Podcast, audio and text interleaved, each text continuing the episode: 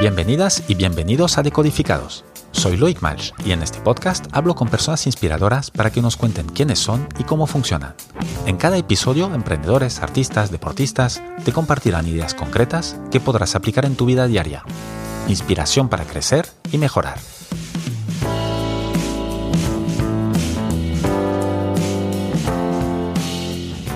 Mi invitado de hoy es Antonio Herrero Esteves. Antonio tiene una trayectoria muy peculiar e interesante. Empezó a emprender a los 23 años y no ha parado desde entonces. Montó un estudio de diseño gráfico en Madrid, fue de los primeros en España en crear páginas web de afiliación para vender productos de Amazon, lideró el equipo de afiliación del periódico El Confidencial. Ahora, Antonio escribe en su newsletter Ricos y Libres, donde cuenta cosas valiosas sobre desarrollo personal y espiritual. También da conferencias y organiza retiros presenciales de fin de semana. Antonio, buenos días y bienvenido a Decodificados. Buenos días, Joy. Buenos días. Gracias. Eh, Antonio, después de hacer investigación para preparar el podcast, me parece que una de las palabras que te pueden llegar a definir es la de buscador, en el sentido de alguien que siempre está buscando algo más, eh, que no se conforma con lo que puede llegar a tener o a saber. ¿Podría ser? ¿Cómo lo ves tú? ¿O cómo te ves tú? Es la manera en la que me defino habitualmente, pero últimamente lo estoy cambiando también por encontrador. Durante muchos ah, años no solo buscas, sino que encuentras. Sí, creo que, creo que hay ciertos aspectos en mi vida en la que digo, creo que esto, esto ya está. Lo he encontrado y ahora lo que tengo que hacer es perfeccionarlo.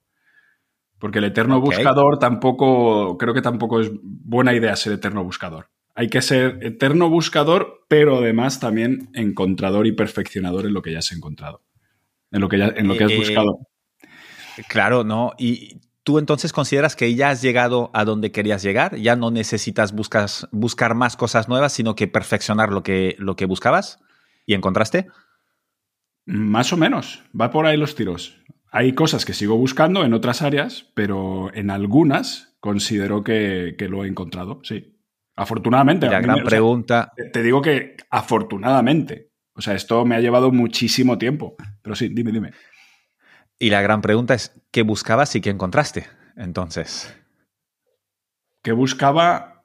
Supongo, creo que lo que busca todo ser humano, que es un estado en el que te encuentres la mayor parte del tiempo bien, en paz, con una sensación de plenitud, con una sensación de valía personal, con una sensación de que te consideras a ti mismo suficiente. Y la segunda pregunta es, ¿qué, qué es eso que he encontrado? Sí, sí, ¿qué buscabas y qué encontraste? Que al final pues es la, misma pregunta, lo cual ya con esto ya, ya tenemos. El, el... Dime. ¿Y esto lo has encontrado? ¿Consideras que sí? Hmm. Eh, he encontrado el camino que me lleva a ello. Y cada vez que, cuanto más camino, cuanto más transito ese camino, más se va produciendo esa sensación. Esa sensación de paz, de plenitud, de, valía, sí. en el camino tú has tenido muchos cambios, ¿no? Eh, ya lo hemos visto un poquito en la introducción. Em, un primer cambio puede ser eh, cuando tú tienes un estudio de diseño gráfico en Madrid que funciona bien o muy bien y que decides cerrarlo para irte a viajar. Cuéntanos un poco por qué esta decisión, qué, qué, la motivó y sobre todo me imagino que quizás será para ir en búsqueda de algo, ¿no? Sí, la razón de... La pregunta es que ¿por qué lo cerré o por qué lo empecé? ¿Por qué lo cerraste y qué, y, qué pasó luego? Y que nos cuentes un poco el, viaje, eh, que no sé si fue una de las razones por las que lo cerraste o, lo cerraste y entonces ya te fuiste de viaje. Un poco que nos cuentes esta, este periodo de tu vida. Pues antes, por cierto, has dicho que lo empecé con 23 años, pero es que yo soy bastante malo con las fechas. Luego, cuando me pongo a pensar un poquito más profundamente, me doy cuenta de más o menos cuándo fue. Creo que lo empecé con 25, ¿vale? 24 o 25. Porque sé que más o menos con 29, 30 es cuando lo cerré y también sé que estuve más o menos 5 años, ¿vale? El Entonces, ahí, ahí sí que salen las cuentas. Sí, más o menos. Pero tampoco estoy muy seguro cuándo me fui de viaje, pero sí, creo que eran 29, 30. Em, el por qué me fui siempre suelo decir que me fui porque sabía que era posible. Cuando un ser humano sabe que algo puede eh, hacerse, pues empieza a plantearse si él lo quiere hacer. Esa es, eso es una parte muy importante, porque creo que la mayoría de las personas no hacemos cosas porque creemos que no se pueden, o ni siquiera, o sea, si tú no tienes una información, mira, hay una frase que me gusta mucho que digo, la información precede a la acción. Esta frase es ah. cojonuda. La información precede a la acción. Si tú no sabes que hay un sitio que se llama China, no vas a ir a China. Si Marco Polo no supo que hay un que si se pusiera a caminar y caminar y caminar en una determinada dirección llegaría a sitios remotos, no lo haría. ¿Vale? Generalmente. Luego está, hay, otro plano, eh, no sé si decir, de conciencia, en el que aún, aún no sabiendo algo, lo buscas. Eso también mola un montón. Pero bueno, yo no estaba en ese punto. El caso es que me fui porque sabía que era posible, porque había leído unos cuantos libros de personas que, aún siendo exitosas, queriendo, y que por cierto, yo no es que fuera muy exitoso, o sea, con mis 29 años no te creas que tenía aquí el emporio montado en Madrid de un estudio de diseño gráfico, simplemente iba bien, eh, tenía bastantes clientes, eh, estaba creciendo, estaba aprendiendo un montón de cosas nuevas, estaba aprendiendo a cómo ser manager, a cómo ser el director de mi propio estudio. Esas cosas son muy valiosas, eh, sobre todo cuando no has estudiado, supongo, administración de empresas o esas cosas, eh, ese tipo de, carreras donde te enseñan un poquito a ser director o, ser manager o ser empresario. Yo no había aprendido nada de eso. Yo lo, yo lo estuve aprendiendo por mis propios medios. El caso si tú a mí me pones a los 29 años en una mano el quedarme con un estudio de diseño gráfico y aprender un montón de cosas valiosas y en otra mano me pones irme a América durante un año y medio a viajar, para mí tenía mucho más peso el viajar. O sea, hay algo que suelo decir que es muy importante en la vida de un ser humano el darse cuenta cuándo es el momento apropiado para hacer algo. ¿Sabes? Desde luego, pero es difícil. Es muy difícil, pero eso, eso requiere entrenamiento y requiere estar... Mm, el, siempre estar pensando cuáles son tus posibilidades actuales y cuáles son tus recursos actuales. Es decir, si tú tienes 30 años, la vida te sonríe, tus padres están vivos, no tienes cargas familiares, tienes dinero, te sientes joven, te sientes con ganas de comerte el mundo, además estás soltero, dices, ostras, y además sabes que es posible viajar por América, dices, a ver, ¿qué lo voy a hacer con 40 años? ¿Qué lo voy a hacer con 50 años? No, con 30 años. En este momento es perfecto. Muchas personas dirían, pero ¿cómo te vas a ir si tienes un estudio de diseño gráfico? Pero es que también muchas personas no habrían... Mira, yo a los 20... Eso sí que fue a los 23 años, me fui a Inglaterra. ¿Vale? Me fui a Inglaterra cuando me ofrecieron un puesto de trabajo muy interesante en Madrid. Yo acabo de terminar las prácticas del estudio, en un estudio de diseño gráfico, las prácticas del grado superior que estudié, y me quisieron contratar, donde hice las prácticas, me quisieron contratar al terminar, lo típico, ¿no? Hago tres meses ahí y me dijeron, oye, ¿te, ¿te interesa trabajar aquí? Creo que la mayoría de las personas se habrían quedado a trabajar, porque habrían dicho, coño, es una oportunidad que no puedo rechazar. Pero yo y es el camino habitual.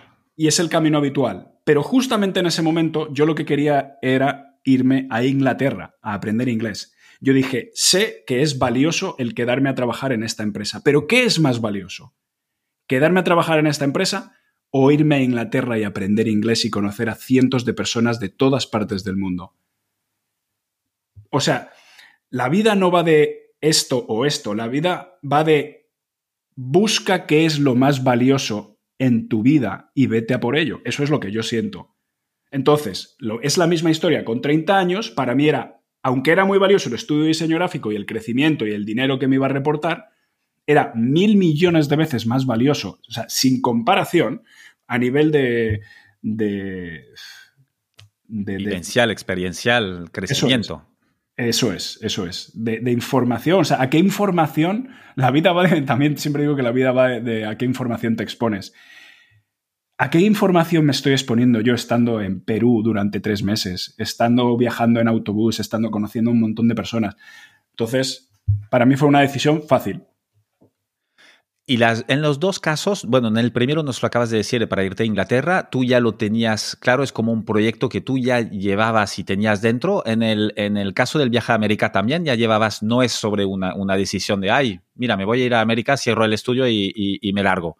Eh, es un proceso que, te, eh, que tú ya no planificabas, pero te iba rondando por la cabeza o te vino así más de repente? Mm lo de Inglaterra posiblemente lo pensé con muy poquitos meses de antelación. Y fue porque un amigo se había ido y cuando vi que mi amigo se había ido y yo lo vi como posibilidad, pues luego yo meses después lo hice. Pero no hubo mucho planificación. Lo de el viaje por América, que también fue, por cierto, viaje por Asia, fue casi instantáneo. O sea, quizás durante uno o dos años yo empecé, porque imagínate, no recuerdo, pero imagínate que con 27 o 28 años leí el libro de Tim Ferris, el de la semana laboral de cuatro horas. ¿Vale? Entonces, esa información queda en mi mente. Simplemente la posibilidad de que eh, el hecho de que es posible hacerlo queda en mi mente, como un residuo, y ahí, y ahí sigue. Pero no fue hasta que prácticamente uno o dos meses antes de irme, hablo con un amigo y le digo que me quiero ir un mes a Argentina, sin cerrar el estudio. Simplemente le digo que me quiero ir un mes a Argentina. Y me dice él, ¿por qué no cierras el estudio y te vas indefinidamente? Fue una conversación con él. Y yo al principio dije, estás loco. O sea, literalmente le dije eso, estás loco, como no tiene sentido. Y no lo dije por decir, le dije, pero tío, o sea, casi me, me pareció una ofensa que mi amigo me dijera eso, como diciendo, es que no valoras todo lo que he hecho con mi estudio y diseño durante cinco años. O sea, me dices que lo cierre porque sí, pero yo creo que mi amigo supo ver más lejos que yo en ese momento. Él podía ver eh, las posibilidades que era viajar, de hecho él lo había hecho previamente. Entonces, eh, aunque a mí casi me lo tomé como una ofensa cuando me lo dijo, yo creo que llegué a casa y al día siguiente dije, hostias, es que sí, es que claro que sí, o sea, la vida es de crecer. te metió la semilla ahí. Me metió una semilla y en 24 horas creció y siempre he contado esto, pero es que un mes después cerré el estudio de diseño gráfico. Un mes después. Menuda decisión y qué rapidez. Pero bueno, me imagino que ya lo tenías claro y tenías la información correcta. Sí, hay un libro muy bueno que se llama eh, Breaking the Habit of Being Yourself. Eh, ¿Sabes cuál es? El de Joe Dispensa. Deja de ser tú. No. ese libro te viene a decir, entre otras muchas cosas, a ver, es, lo que siempre hablan los budistas, pero que vivas lo máximo posible en el presente y que no tengas eh, pensamientos que te arrastren del pasado a... O sea, que no le debes nada a tu pasado, tú le debes constantemente algo a tu presente. Entonces, la mayoría de las personas, cuando no tenemos esta información y cuando no tenemos esta disposición mental, eh, si tú, por ejemplo, has estudiado cinco años de, invento, de fisioterapeuta, si al sexto año conoces, y, ya lo terminas, si al sexto año conoces algo que te maravilla, tu pensamiento, el, pensamiento de la mayoría de las personas es cómo voy a hacer esto que me maravilla, por ejemplo, pintura, ¿vale? O pintor o lo que sea, o editor de vídeos. ¿Cómo voy a hacer esto si he invertido cinco años en esta otra cosa previamente? Eso es un pensamiento erróneo y de hecho tiene un nombre y es un sesgo cognitivo que le llaman la falacia del costo hundido. Es decir, no te plantees lo que has hecho en el pasado, planteate qué es lo que tú puedes hacer ahora mismo, constantemente, cada día de tu vida. Todos los días de tu vida hazte esta pregunta. Y esto, lo que pasa es que este sesgo es muy fuerte porque es un sesgo psicológico, pero también es un sesgo de realidad diaria, porque igual has invertido estos cinco años, eh, lo que te pasó a ti, me imagino.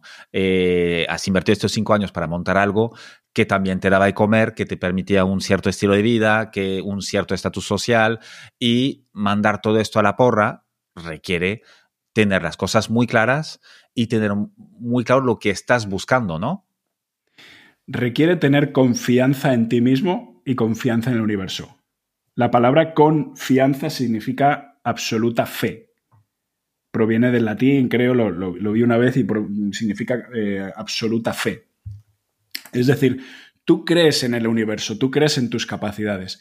Y esa realidad de la que hablas, o sea, yo sigo siendo esa misma persona que ha estudiado, sigo siendo esa misma persona que ha tenido un estudio de diseño gráfico, toda esa información está en mí, todas esas capacidades están en mí.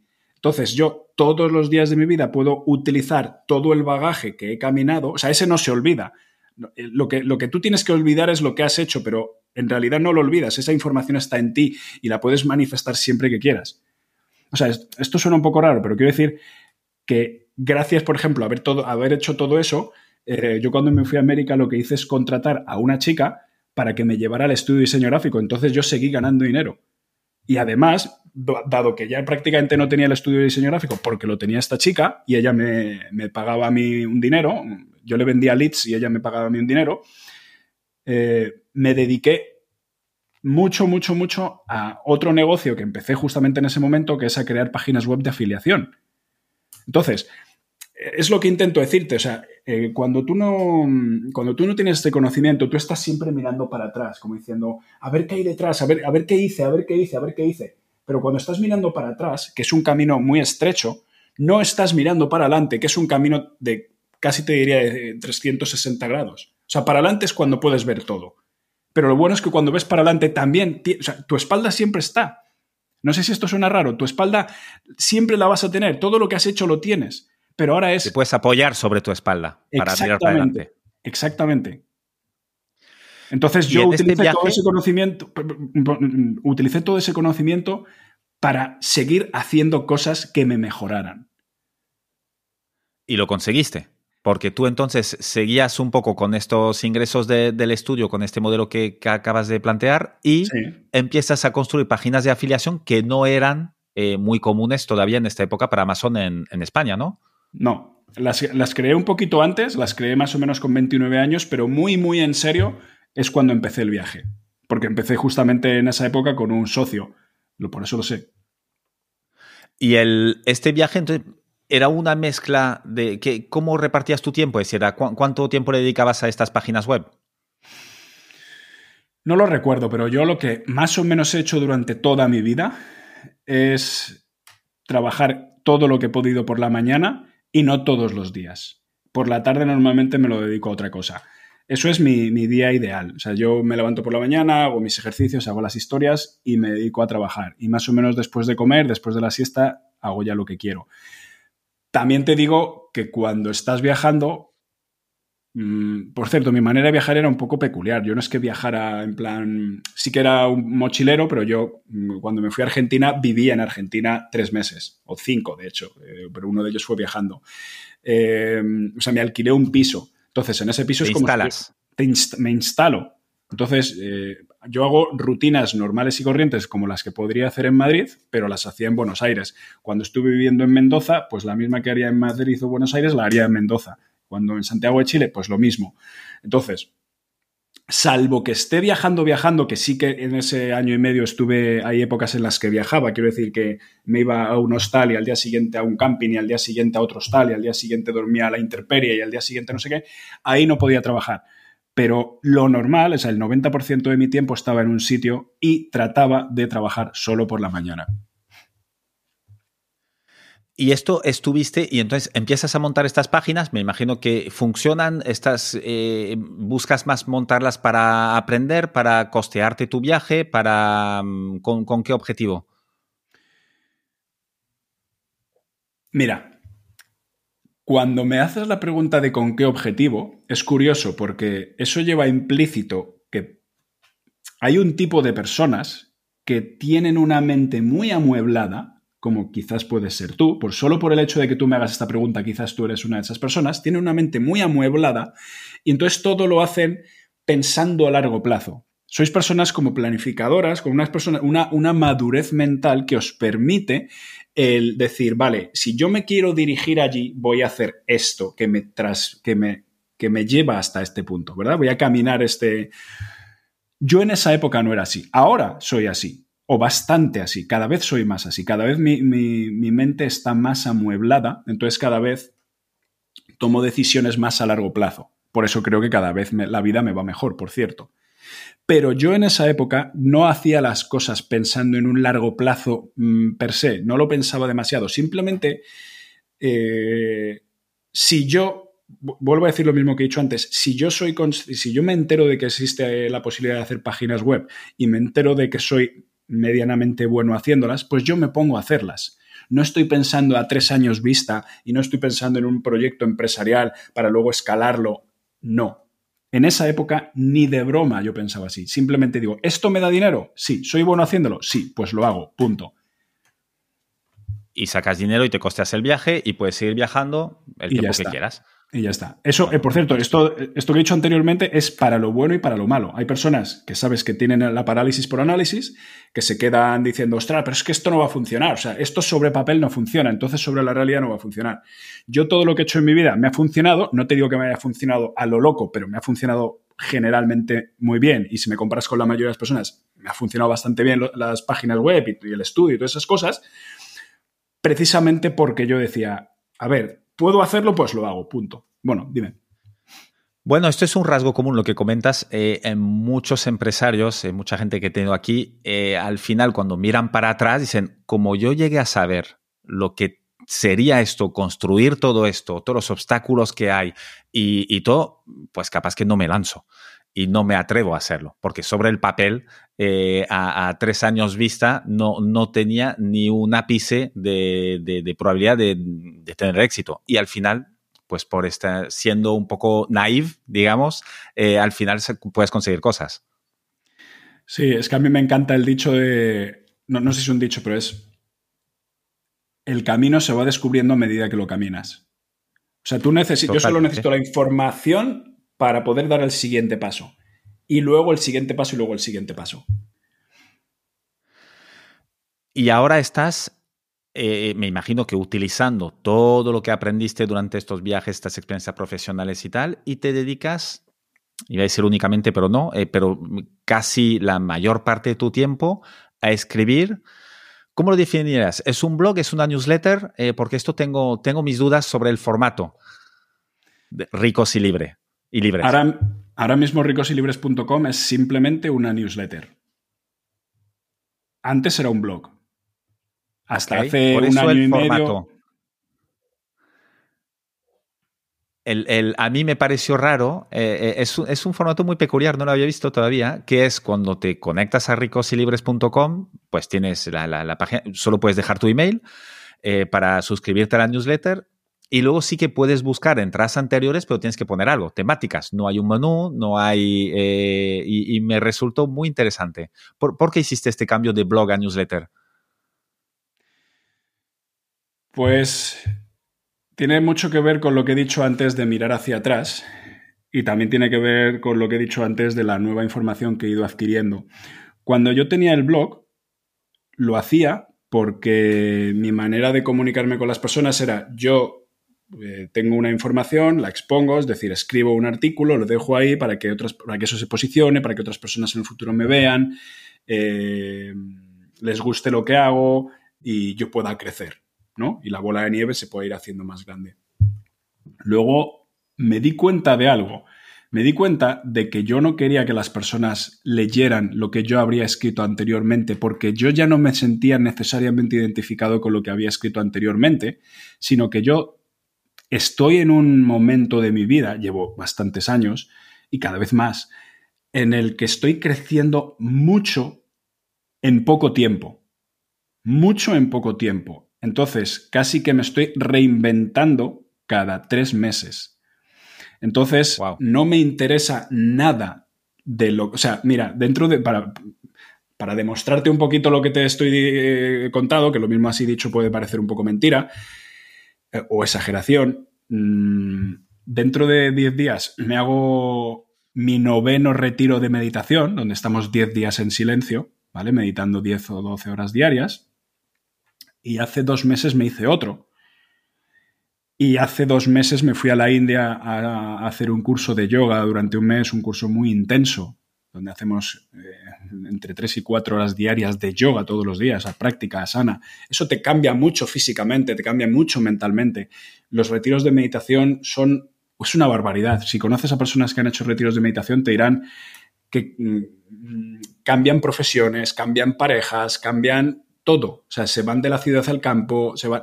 ¿Por qué? Pues porque es el primer momento de tu vida, quizás, cuando haces tu primer retiro, en el que te escuchas por primera vez a ti mismo cuando todo el ruido que tienes en la cabeza va bajando, bajando, bajando, bajando, bajando, los pozos van bajando, como siempre dicen los budistas, y de repente el agua queda cristalina y puedes ver con claridad cuál es tu vida. Entonces, yo trato de hacerme todos los retiros que puedo al año. Trato de hacerme entre tres y cuatro retiros anuales. ¿Vale? ¿Por qué? Pues porque ahora me lo puedo permitir. Entonces, eso mm, me hace darme cuenta cada poco tiempo de que mi vida no es la que yo creía. Pero bueno, todo esto tiene que ver con lo del blog. Eh, además de lo que te he contado, creo que es la manera más rentable actualmente, o al menos que yo conozca, de tener una plataforma en Internet. Es decir, tú le estás invitando a la persona a que te deje su email, que es la manera más rápida de meterte en el corazoncito de las personas o en la mente de las personas. O haces esto o no lo haces. O sea, no te doy más opciones. Si tú quieres saber quién soy yo, pues por supuesto vas a poder buscarme, eh, vas a poder ver las entrevistas, lo que quieras, pero si quieres saber quién soy yo hoy, la única manera de que tienes de saber quién soy yo hoy es apuntarte a mi newsletter. Y o estás dentro o estás fuera. Es, un, no sé decir un, es blanco o negro. Sí, sí, totalmente. Y eso aumenta, eh, aumenta mucho las posibilidades de conversión. O sea, yo ahora hace tiempo que no lo mido, porque quité un programita que me lo medía, pero antes yo llegué a tener una conversión del 20-25% de conversión, es decir, de cada... Conversión a venta. No, no conversión a venta, sino conversión a, personas que entran en... De, cuántas personas entran en ah, la web, cuántas se suscriben. Y llegué a tener 20%. 20%. Y más. Sí, es muchísimo. he llegado a un 30%. Claro. Sí. Pero, precisamente ahí está la clave. Eh, bueno, yo te estoy diciendo, estuve durante años con un 1%, 2%, 4% era una locura. Ahora estoy pues por encima del 20%, o estaba por lo menos cuando lo medía. Em, por esa misma razón, porque si, tú me escuchas a través de un podcast o a través de lo que sea, o alguien te habla de mí, y tú llegas a mi página web y, más o menos te llama la atención, porque lo que he puesto, o sea, lo, cuando tú entras a mi web vas a ver un artículo. Solo es un, es un artículo que yo en su día publiqué en la newsletter, ¿vale? Y mm, si eso te llama la atención, dices, pero quiero más. Pero, pero, pero, pero, ¿cómo te conozco más? Entonces, pues solo tienes esta opción. Y tú entras y si luego quieres salir, pues te vas y ya está. Pero vamos, que esto no estoy diciendo nada nuevo porque es, una cosa, no, sé hasta qué punto sabes de copywriting y todo esto, pero es, digamos que es una tendencia que está en España desde hace dos, tres, cuatro años. Somos muchas personas haciendo lo mismo. Hay alguien que se llama Isra Bravo, que no sé si lo conocerás, pero que es así famosete en el mundo de, lo que es el copywriting, de lo que es la escritura persuasiva, de lo que es escribir por, en Internet. Eh, él es el que trajo, hasta donde yo sé, a España este conocimiento. Y yo, pues hace tres años me hice un curso de él, vi lo que hacía, me pareció que tenía mucho sentido, lo traté de aplicar a mi modo, como todo lo que hago, pues siempre te nutres de diferentes personas, intenté enterarme de quién se nutría él y dije, vale, pues ahora voy a crear yo mi propio proyecto. Teniendo en cuenta esta, esta forma de hacer las cosas. ¿Y te formaste así? Es decir, buscando, eh, haciendo un curso, porque tú copywriting antes habías hecho o, o no, era más de, afiliación, aunque siempre está relacionado. Yo es que no le llamo copywriting. Antes he mencionado la palabra copywriting para mencionarte a una persona, pero muchas personas de hecho me dicen que soy copywriter, pero a mí es que cualquier escritor, o sea, creo que todo ser humano es un copywriter. Un, o sea, Sí, vale. Copywriting significa escritura persuasiva. Escritura persuasiva significa escribir de tal modo que las personas se sientan más eh, propensas a hacer lo que tú quieres que hagan. Pero es que eso es un escritor. Eso no es un copywriter, eso es un escritor. O sea, quiero decir, si yo leo en un libro escrito hace 200 años que un pueblo de Toledo es bonito, y el escritor me lo escribe de una determinada manera en la que a mí me llame la atención ese pueblo de Toledo, yo voy a ir a Toledo. Hoy, 200 años después, voy a coger mi coche y voy a ir a Toledo y voy a tratar de descubrir ese pueblo que ese escritor me dejó escrito en esas páginas. Entonces, todo, todo, de hecho, todo ser humano, en el momento en el que está comunicando, en el momento que está alzando la voz, que está eh, hablando, está siendo un copywriter, está tú puedes, puedes hablar de una manera en la que la persona haga lo que tú quieres que hagas o no. Y ya está. Entonces, que sí, que hay ahora una, nueva forma de llamar a esto y para, para, acotarlo un poco más y decir que hay personas que que eso. Genial, pero eso no va conmigo. O sea, a mí no me gustan las etiquetas, ni las modas, ni las estas. Yo me nutro de todo ser humano. O sea, igual que me nutro de Isra Bravo o de Gary Bencivenga, me nutro de Cervantes o me nutro de un vídeo que he visto en internet donde escucho una cosa buena para que mi, capacidad comunicativa mejore. Escribes mucho, ¿no, Antonio? Es decir, ¿cada cuánto publicas eh, nuevas entradas, bueno, nuevas newsletters? Pues, a diferencia de la mayoría de las personas actualmente que se dedican a algo parecido a lo mío, eh, que te intentan decir que publican todos los lunes, o lunes y miércoles, o todos los días. Yo escribo cuando me apetece. Simplemente. O sea, lo único en lo que yo me baso, ¿vale? Mi única regla a seguir en mi vida es hagas lo que hagas, aporta valor al prójimo. Es decir, me, me molesta profundamente el tener que escribir un artículo todos los lunes, tengas algo que decir o no. Si tienes algo que decir, dilo. Si no tienes nada que decir, cállate, porque no hemos venido a este mundo para hacer ruido. O sea, yo me he pasado durante muchos años haciendo ruido, intentando hacer así con las manos para que, moviendo de arriba abajo, para que me hagas caso. Eh, mira lo que hago, mira lo que hago, mira qué guay soy, mira. Estoy harto de eso. O sea, estamos creando entre todos una sociedad de mierda, porque entre todos nos queremos llamar la atención. Déjame en paz, tío. O sea, no me cuentes tu vida, solo eh, ponte en contacto conmigo para, para mejorar mi vida, para hacer mi vida un poquito más feliz, un poco más calmada, un poco más tranquila. Entonces, eh, por cierto, esto tiene un matiz. Yo durante una época, cuando empecé el blog Ricos y Libres, publicaba todos los lunes. Pero porque eso era un entrenamiento. O sea, estaba eh, en ese contexto, si tú, si tú estás en tu momento de tu vida que necesitas eh, afianzarte en un hábito, como por ejemplo el hábito de la escritura, está genial que publiques todos los lunes. O cuando tú digas, o sea, eso es la disciplina. La disciplina es de lo más importante que tiene que desarrollar un ser humano. Y aunque no tengas nada que decir, dilo. Porque lo que estás tratando de hacer no es decir algo. Lo que estás tratando de hacer es mejorar tu disciplina, mejorar tu... Mm, he hecho, no, no, si yo he dicho que voy a hacer esto, pues lo voy a hacer. Tu palabra, tu, tu compromiso contigo mismo. El que digas no es tan importante como el hecho en sí de decirlo. Pero eso es la primera etapa. Y yo esa etapa ya la he pasado. Ahora estoy en una etapa en la que o digo algo que considere que tiene mucho valor, porque yo, yo ya sé, digamos, va a quedar quizás mal o pretencioso lo que voy a decir, pero yo ya sé que lo que digo, por lo general, tiene valor. Es decir, o por lo menos sé que tengo el potencial de decir cosas que tengan valor. Tengo ese potencial. Hubo una época en mi vida que yo no lo sabía. Yo tenía el síndrome del impostor, como, tiene la, como creo que tenemos todos hasta un cierto punto, y yo pensaba que todo lo que decía pues no, era válido, no era, o sea, estaba con miedo constantemente a abrir la boca porque decía, no, no, esto no es, no es interesante. Eso hay que quitárselo. Y eso se quita con disciplina. Tú haz, haz. Antonio, estamos de vuelta, que hemos tenido un pequeño problema técnico, que estas cosas pasan, no pasa nada. Eh, entonces, estabas, eh, te, has quedado ahí eh, en medio de tu maravillosa explicación sobre el poder de los, bueno, los hábitos, la disciplina y lo que da. así que yo voy a aprovechar esta, este caminito y te, voy a preguntar sobre justamente el poder de los hábitos.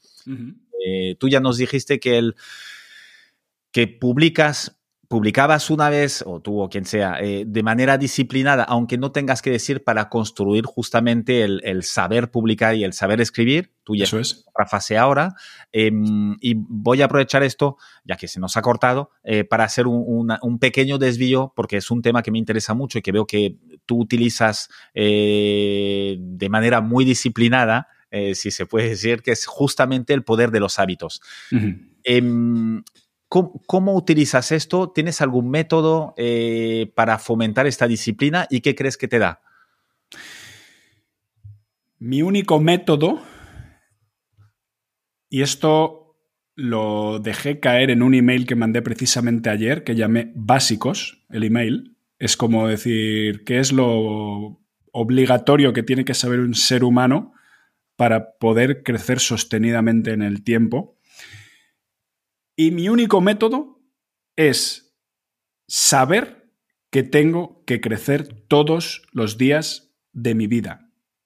Todos y cada uno de los días de mi vida yo soy muy consciente de que como ser humano absolutamente imperfecto que soy, a menudo no voy a querer hacer lo que yo mismo he dicho que voy a hacer. Como lo sé, me guardo el único resquicio que me queda, el único as en la manga que me queda de decir, vale,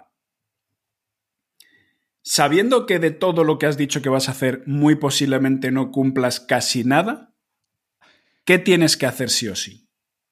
¿Vale? Y todo empieza por el pensamiento de quiero mejorar.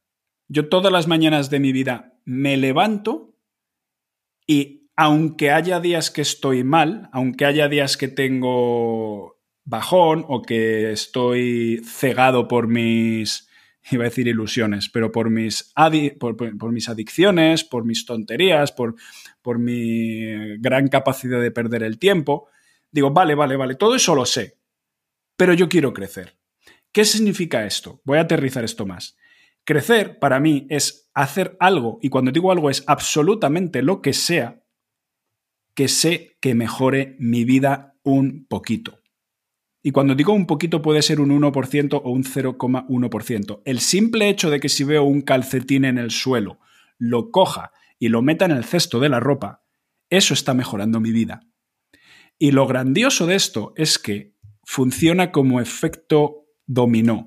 Cuando tú coges ese calcetín, has experimentado, o sea, al mejorar tu vida un 0,00001%, esa pequeñita chispa que le da a tu cerebro de, coño, si es, si mi acción me da estos beneficios, cuanto más acciones, más beneficios voy a tener.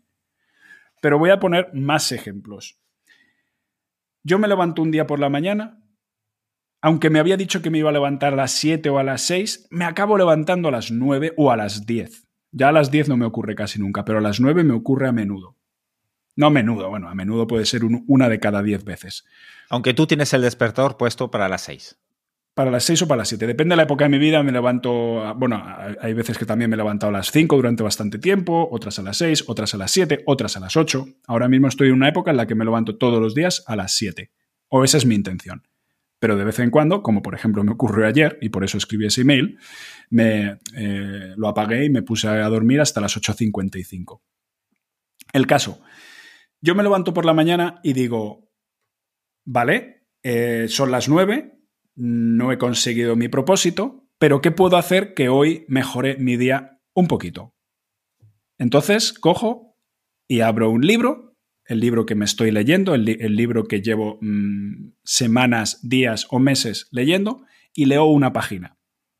Esa página ya le está haciendo ver a mi cerebro que tengo la posibilidad de crecer, de mejorar mi vida, de adquirir nueva información. O si veo que en mi cocina hay tres platos sucios, los limpio. Es el mismo ejemplo que he puesto antes con el calcetín.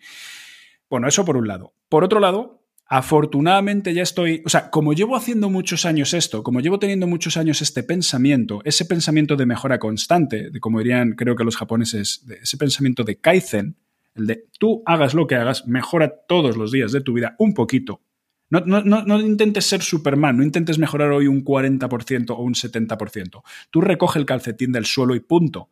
Tú haz la cama por la mañana y punto. Tú, si tienes hijos, trata de hoy eh, ser más calmado y punto.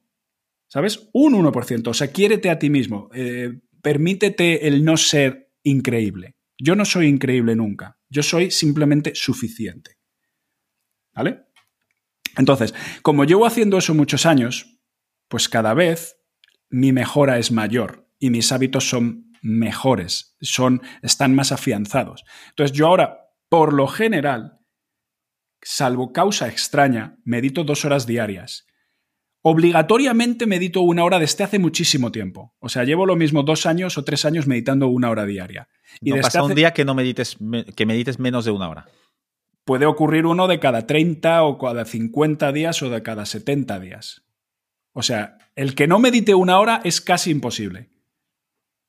¿Vale? Porque normalmente me levanto y medito. El que es más difícil es la hora de la tarde. Meditar la hora por la tarde hace falta tener una vida muy amueblada y una mente muy amueblada para conseguirlo. Pero yo me voy acercando mucho a esas dos horas diarias y de hecho medito casi todos los días desde hace bastante tiempo dos horas diarias. ¿Vale? Entonces, esto es, esto es una progresión logarítmica. Tú empiezas intentando recoger el calcetín. ¿Vale? Una persona que no está escuchando ahora mismo y diga, joder, yo es que no sé nada de hábitos. Perfecto. Recoge el calcetín. Eh, limpia los platos hoy, léete una página de un libro. Y si haces esto todos los días dentro de dos o tres años, vas a ser cada vez más capaz de hacer cosas como las que yo hoy hago, que hace tres años, no es que lo consideraría imposible, es que me parecería una broma. Diría, ¿cómo se puede meditar dos horas diarias? Eso no es posible, no es humanamente posible, tengo que hacer muchas cosas. Pues sí, se puede. No solo puedes meditar dos horas diarias, sino que puedes ir al día con tus finanzas, puedes ir al día con las cosas que tienes que hacer con tus objetivos a corto, medio y largo plazo, puedes llevarte bien con tu familia, puedes eh, hacer ejercicio, puedes comer sanamente, puedes, es decir, la excelencia que esa creo que a todo lo que todos los seres humanos que estamos en esto del desarrollo personal eh, tratamos de, de ser excelentes, excelentes sabiendo que nunca lo vamos a ser, pero que intentándolo es cómo nos mejoramos a nosotros mismos, es decir, el camino de la excelencia, esto no es una frase mía, por supuesto, esto es de los estoicos, ¿vale? También la dijo Marcos Vázquez en un libro hace, hace un tiempo. Eh, persiguiendo tu mejora, o sea, persiguiendo tu perfección encontrarás tu mejora. Y de eso se trata la vida. Es decir, eh, todos los que estamos en el desarrollo personal lo sabemos. Y sabemos, por nuestra propia experiencia, que a medida que vamos creciendo, nos vamos perfeccionando. Yo estoy muy lejos de mi potencial, muy, muy lejos de mi potencial, pero me voy acercando. Es que eh, no sé si has hecho el camino de Santiago, yo solo lo he hecho una vez, pero una vez fue suficiente para darme cuenta de que la vida es una metáfora del camino de Santiago. No sé decir una metáfora, es un paralelismo. Ajá, ¿por qué? Es que es lo mismo, es exactamente lo mismo. La vida de un ser humano es un camino de Santiago, es un camino. Tú empiezas se te van uniendo unas personas que desconoces, unas se suben, otras se bajan, con algunas estás un día y con algunas estás 20 minutos, algunas no las soportas, otras las soportas, o algunas te das cuenta de que te llevas muy bien de manera rápida, de manera rápida con otras no. Em, tienes que... Mm, te desvías del camino, pero tienes que volver al camino. No encuentras el camino, pero, tiene, pero tu misión es encontrarlo. Eh, tienes que tener un pensamiento a largo plazo, pero al principio no sabes pensar a largo plazo. Al principio no crees en tus capacidades, pero te vas dando cuenta que a medida que vas accionando tu energía, vas encontrándote con tus capacidades. Hay muchas más, muchos, muchos más, pero ahora mismo pues no, los tengo. El, cuando decías ahora eh, de los hábitos, el, calcetín me ha quedado muy claro. Cuando eso, ¿cómo lo aplicas? ¿Hay algún método o, una manera para decir, para hacer cosas un poquito más, todavía más concretas y que nos dan más palo? El, ejemplo típico es, eh, pues yo sé, ir al gym. Em, o escribir el que se lance en, el, en, escribir en Internet, pues eh, publicar este cada lunes o dos días a la semana y cuando no tengo nada que decir, que digo y bueno, pues ya lo haré mañana. ¿Alguna manera eh, como un habit tracker o algo así que puedas recomendar? Claro, pues por ejemplo el habit tracker. Tú simplemente coges, lo tengo en mi página web, pero lo puedes tener, o sea, lo encuentras gratuito en todas partes. Digo el de mi página web no para promocionarme, sino porque creo que ese está muy bien, porque lo he perfeccionado. Gracias a, yo ya lo, yo ya eh, me lo descargué gracias a, ¿cómo se llama este? James Clear, el de hábitos atómicos, lo hice parecido, lo creé yo y luego gracias a un amigo piloto de Iberia me dijo, tío, está muy bien tu Tracker, pero añádele esto. Entonces yo le añadí una cosita que hace que mi Tracker tenga muchísimo más sentido y sea mucho más, eh, funcione mucho mejor. Y, te lo cuento. Eh, el Tracker de la mayoría de las personas simplemente son cuadraditos, durante 31 cuadraditos para que eh, sean los cuadraditos del mes y luego una, columna donde pones los hábitos. Por ejemplo, voy a meditar 10 minutos al día y cada vez y tu idea es tachar ese mayor, la mayor número de cuadraditos posibles en el mes, ¿vale? Pero yo voy un paso más allá y esto no es mío, sino que es de mi amigo el que comentaba antes. Mi amigo me dijo, lo que tienes que hacer en la vida siempre es ser lo más concreto posible. No es lo mismo ponerte, cogerte un habit tracker y empezar a rellenar cuadraditos que decir el primero de cada mes mira, ahora que, mañana empieza o paso mañana empieza junio, diría, yo no es que quiera meditar en junio, es que quiero meditar 15 veces en junio. Es decir, siempre es ir a lo más concreto posible. Para que nosotros seamos capaces de materializar cosas en esta realidad, materializar cosas significa para que seamos capaces de hacer cosas en esta realidad y que las cosas ocurran en esta realidad, necesitamos ser muy concretos. Las personas que tienen pensamientos abstractos no consiguen casi nunca nada. O sí, algún día me gustaría ser rico. Eso es abstracto. El pensamiento concreto es, en el año 2023 voy a crear cuatro proyectos. Y en el, año, y en el mes de junio voy a escribir 18 eh, veces. Si tú escribes 18 veces en el mes de junio y, eso va haciendo que crees un proyecto y luego haces eso mismo cuatro veces, la consecuencia va a ser que tengas dinero. Vas a ser rico. Pero no porque digas que vas a ser rico, vas a ser rico. Vas a ser rico solo cuando hagas las cosas concretas que te den las causas, las consecuencias concretas. El, caso, perdóname que me estoy desviando un poquito. El caso es que en, mi habit tracker, que por cierto es eh, ricosilibres.com barra, creo que era algo así como lista guion hábitos. ¿Vale? Perfecto. Lo buscaré y lo pondré en las notas. Vale, y ahí está, te lo descargas gratuitamente.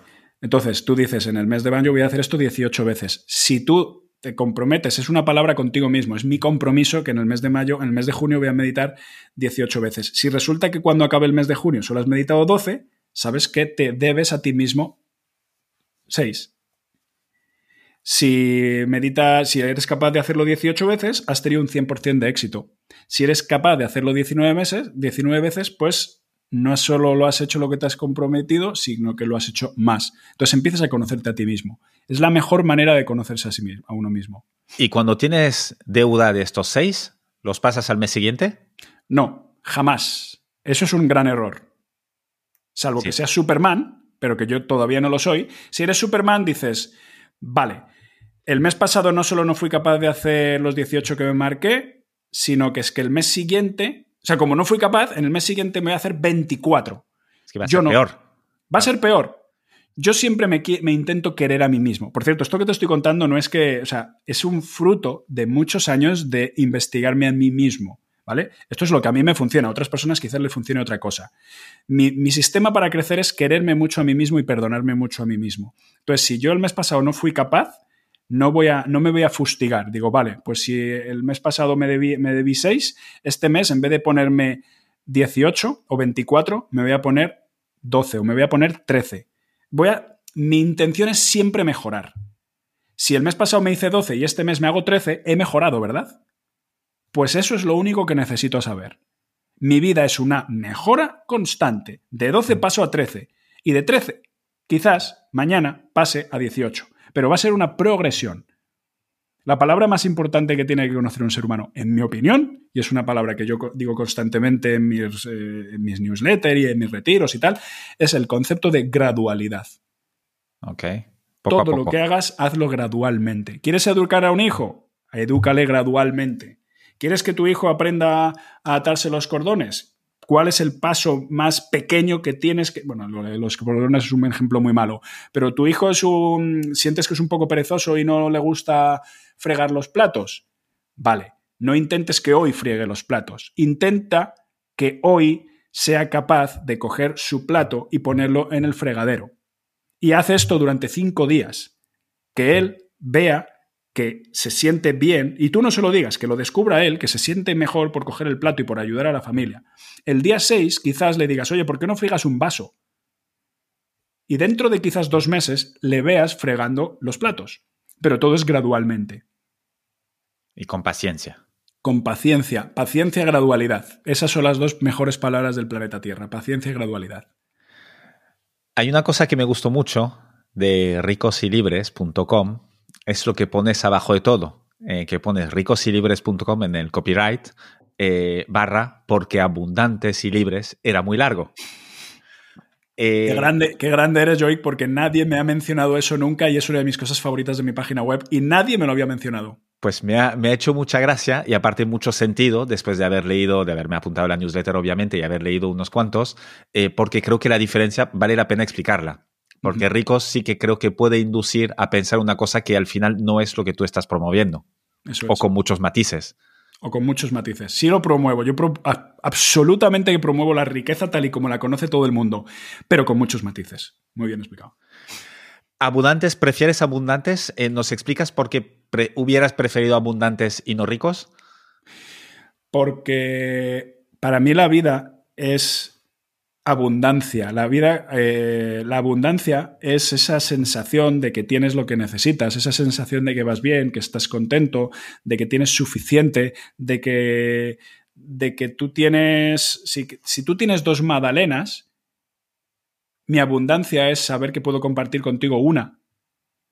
Esa es mi riqueza, esa es mi, sensación de, de, que voy bien. Mi abundancia es estar solo en casa y no necesitar eh,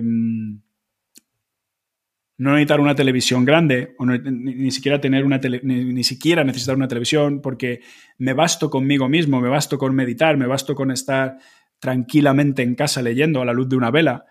Esa es mi abundancia. Mi abundancia también es saber que que no tengo que escribir un email todos los días para ganar dinero. Este mes ya he ganado 4.000 euros gracias a, a los libros que he vendido, ¿no? No intento ganar 5.000. Es decir, digo, a ver, si, me he pasado la mitad de mi vida queriendo ser capaz de ganar 4.000 euros, y ahora mismo lo acabo de conseguir, llevo ya años, ¿no? Que, que supero estas cifras, pero ahora mismo con esto ya tengo suficiente. Esto no significa que no vaya a seguir haciendo cosas para mañana ganar 10.000 en un día o 100.000 en un día, pero todo es una consecuencia de la, del, precisamente de esa mente abundante de ya tengo suficiente, ya he conseguido lo que quería. Todo lo demás es una simple consecuencia de, hacer cosas. Hacer, yo, yo, me dedico a hacer cosas, yo me dedico a nutrirme y a hacer cosas. Y todo lo que ocurre son consecuencias. No sé, no sé si he dicho cosas un poco raras, eh, que no se entienden correctamente, pero es que la abundancia Es, una palabra, es, muy bonito, macho. el concepto de abundancia, cuando lo entiendes, la, abundancia es, el agradecimiento, es el, yo ayer estar con mi madre, fui a visitar a mi madre, tengo un coche en la puerta maravilloso, pero me fui en bici. La abundancia es saber que puedo ir en bici, que tengo, que tengo piernas, que tengo, que, que tengo pulmones. La abundancia es estar con mi madre durante 30 minutos y disfrutándola. No lo sé, no lo sé. Y tiene que mm. ver también con esta frase que tenías en tu WhatsApp, no sé si la sigues teniendo, de cuanto más doy, más tengo. Pues curiosamente la quité hace unos meses. Eh, también tiene, tiene, su miga el por qué he quitado. No solo quité esa frase, sino que quité mi, foto del WhatsApp también. Pero sí, tiene mucho que ver, muchísimo que ver. Em, ahora, luego hablaremos del, libro justamente que te, que te permite eh, generar estos eh, estos ingresos, pero antes me gustaría dar un paseo por tu experiencia en meditación y yoga. Eh, ¿Desde cuándo meditas? ¿Cómo lo descubriste? Eh, hay miles de técnicas. ¿Cuál utilizas? ¿Cuál recomiendas? Lo descubrí, si mal no recuerdo, en 2014, la meditación. Bueno, voy a hablar de, primero de la meditación. Bueno, voy a hablar primero del yoga, mejor dicho, porque creo que es así como lo descubrí, y luego de la meditación. Genial. ¿Vale? Creo que fue más o menos 2013-2014. y yo empecé a salir con una chica que se llamaba Bárbara, una chica mitad alemana, mitad malaya, de Malasia. Ok. Y esa chica era, no era profesora de yoga, pero se había hecho un curso para profesores de yoga, que se llaman así, cursos para profesores de yoga. Que eso ni mucho menos te capacita para ser profesor, pero simplemente se llama así, ¿vale? Y esa chica se hizo ese curso y ella misma practicaba. A mí en esa época creo recordar que el yoga no me interesaba en absoluto o, me interesaba muy, muy por encima, como diciendo, vale, hay gente que hace cosas y que lo mismo mm, les funciona, pero poco más. O sea, no, era un abierto detractor, pero por lo menos no, no era... En fin, el caso es que ella empezó a enseñarme alguna posturita, con un poco de reticencia por mi parte. Era como, no le acabo de encontrar la gracia a esto. Pero un día me enseñó la famosa postura del perro boca abajo o los saludos al sol, con una secuencia de yoga.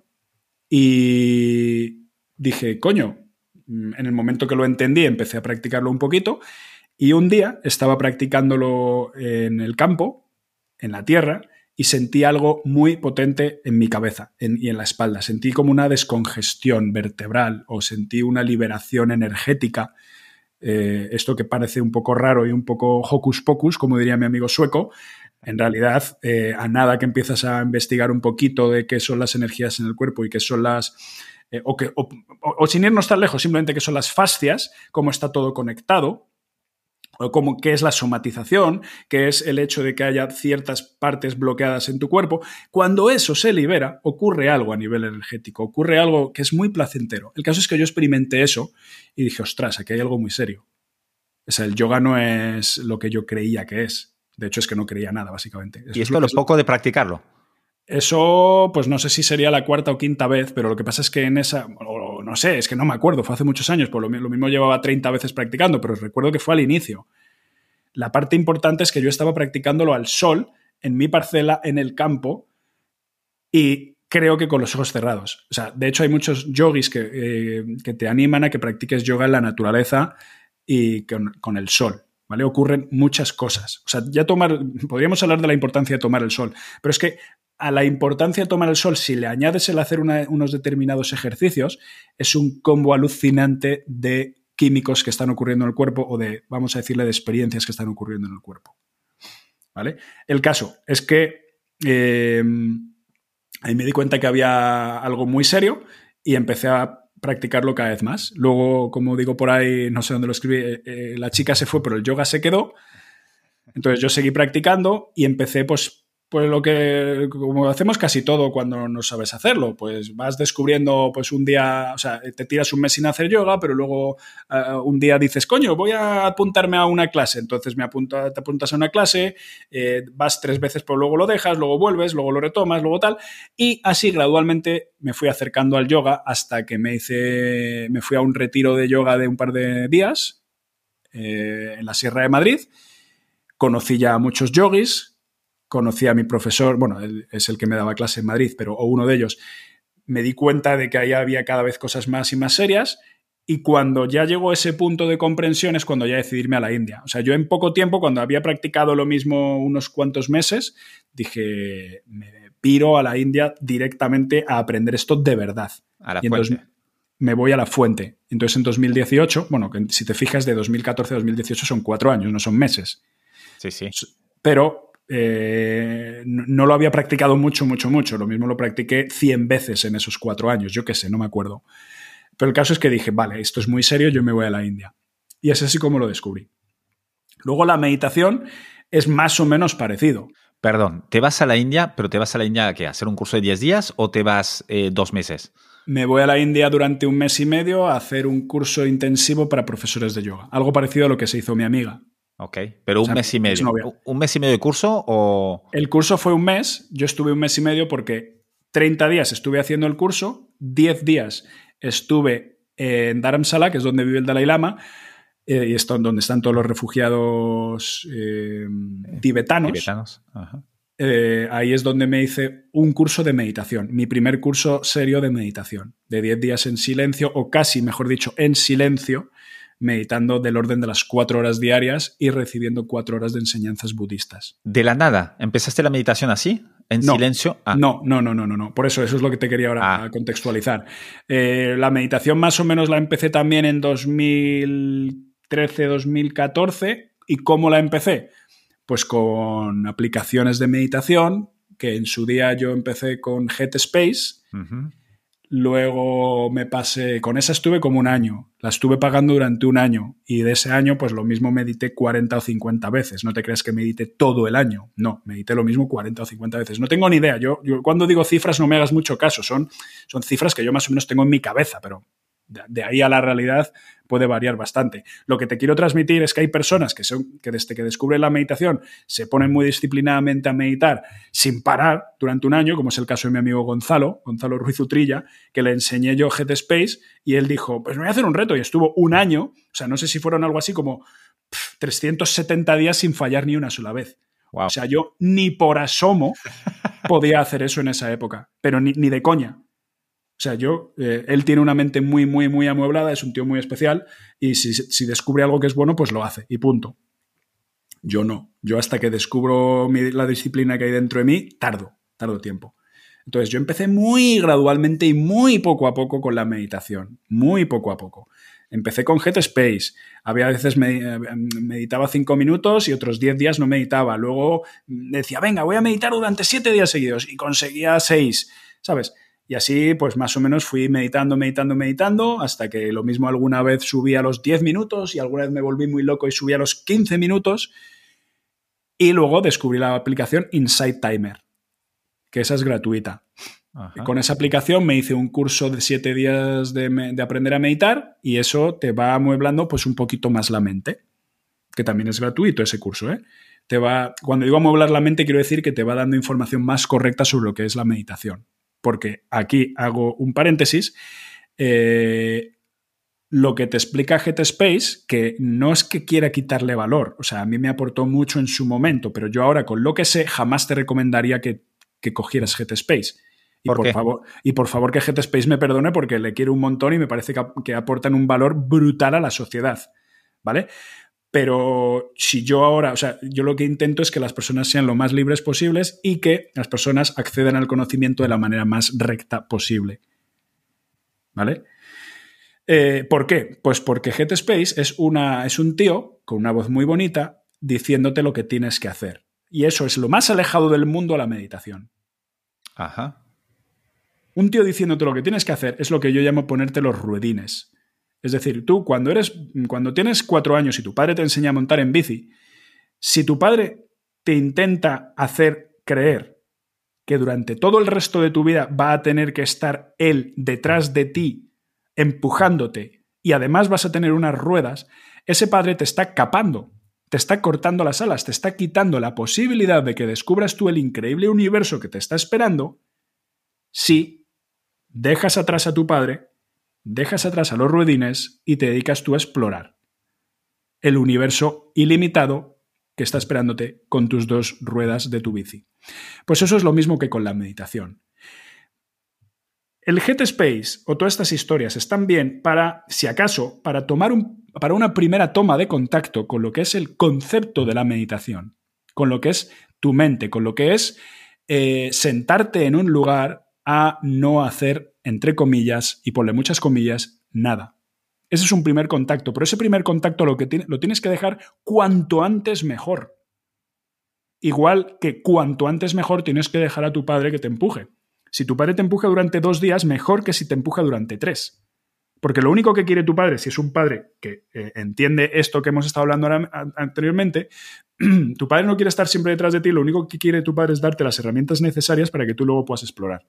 Y darte Entonces, un empujón. Darte efectivamente, ese es el empujón. Entonces Headspace debería ser un empujón. Lo que pasa es que hasta donde yo sé Headspace no te lo va a decir, porque lo que Headspace quiere es un cliente. Ajá. ¿Vale? Pero yo que no me debo a Headspace, pues te digo, perfecto, ¿quieres Headspace? Contrátalo, está cojonudo, contrátalo, seis meses, un año. Pero luego descontrátalo y dedícate tú a meditar.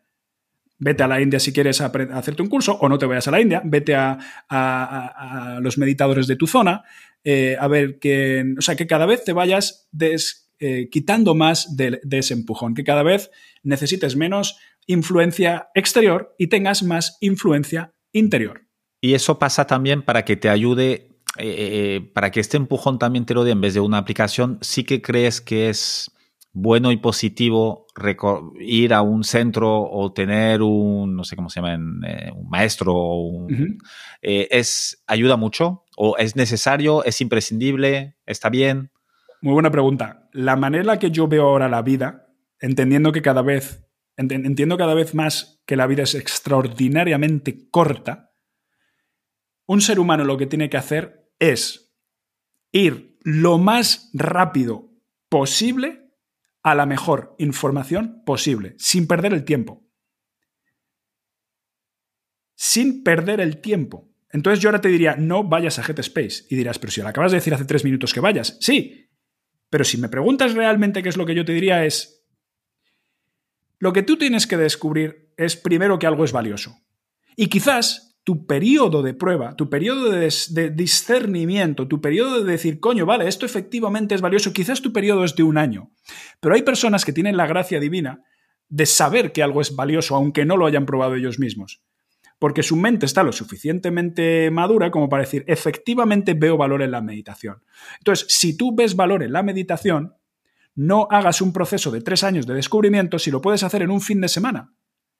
Es decir, si tú desde el día uno que has, dicho que la meditación es buena, pues vete a la persona que tú entiendas que más sabe de meditación del mundo. Del mundo. A la que tú puedas acceder. Es decir, no, no, te vayas. Si la persona que más sabe de meditación está en, en Estados Unidos, no necesariamente tienes que ir a Estados Unidos. Siempre en tu entorno. Si en tu entorno, ¿quién es la persona en tu entorno que más sabe de meditación? Pues te vas a ella. Vale, ya has ya has eh, superado esa prueba. Ahora, ¿cuál es la siguiente persona del mundo que más sabe de meditación? Pues está en Alemania, perfecto, pues vete a Alemania. ¿Y la siguiente está en Estados Unidos? Pues sí, pues perfecto, vete a Estados Unidos. Esto lo aplico con todo en mi vida. Es lo mismo, o sea, yo cada vez voy acortando más los tiempos entre, que descubro un valor y que lo aplico en mí mismo. Por ejemplo, eh, hay personas que descubren que el copywriting... Hay personas que empiezan a decir, anda, mira, pero si escribir tiene sentido. Pues voy a escribir en mi cuaderno y se tiran así durante dos años. Y después de esos dos años dicen, anda, mira, pero si hay tíos que te enseñan a escribir.